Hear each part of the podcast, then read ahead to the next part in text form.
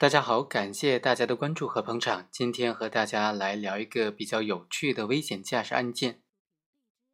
这个教练带着学员去练车，结果呢，两个人去喝酒了。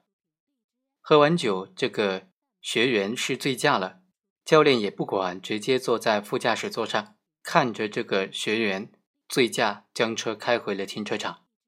没想到在路途中间就被交警查获了。经司法鉴定，教练员郑某的血液乙醇含量为四十三毫克每百毫升，而这个学员黄某，他的血液酒精含量达到了一百二十毫克每一百毫升。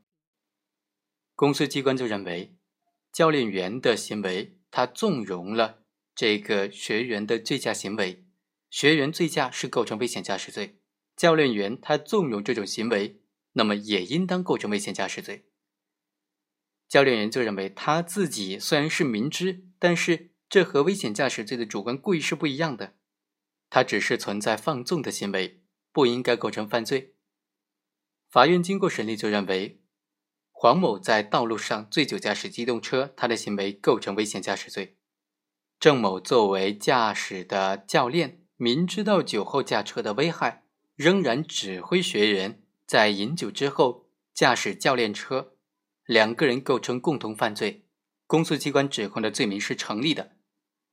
于是呢，法院判决黄某和郑某共同构成危险驾驶罪。由此可见呢，这个案件当中，法院认为教练员和学员构成共同犯罪，危险驾驶罪的共同犯罪，它的有利的着眼点是在于说，教练当时呢是指挥着这个学员开车的，也就是说，学员本身是不怎么会开车。只不过是在教练员的指导和指挥之下，才能够顺利的开车。